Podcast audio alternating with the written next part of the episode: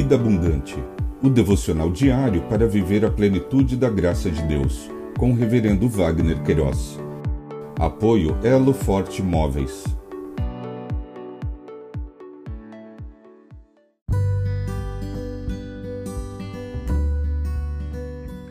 Olá, é um privilégio compartilhar a palavra de Deus. O nosso tema hoje é Abraão, tendas e altares.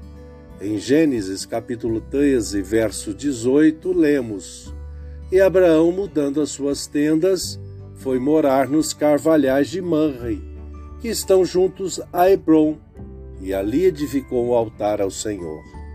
Tenda e altar, conforme o dicionário online de português disse, tenda, barraca, casa modesta e mal construída. Altar, antigamente mesa para os sacrifícios. O autor do Pentateuco, nesta porção de texto, registrou esse episódio da vida de Abraão quando construía tendas e altares.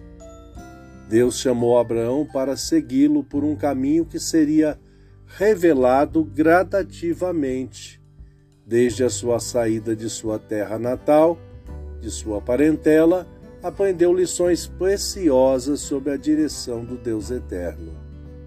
Quando chegou ao Egito e pensou que estaria protegido por não revelar que Sara era sua esposa, pois temeu a morte, em verdade foi o próprio Deus que o protegeu, enviando pragas à casa de Faraó.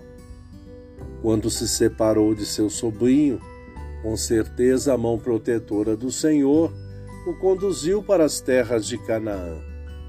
Aprendemos com Abraão em sua caminhada, em cada lugar que estava, armava sua tenda e construía um altar para adoração ao Deus eterno.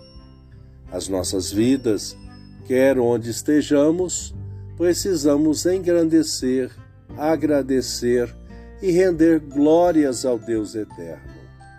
Pensamento para o dia Obrigado, Jesus, porque sempre temos motivos para te agradecer e te engrandecer.